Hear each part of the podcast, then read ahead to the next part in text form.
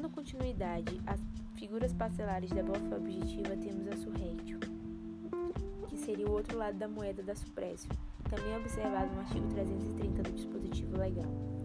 Ela seria o surgimento de um direito diante de práticas, usos e costumes.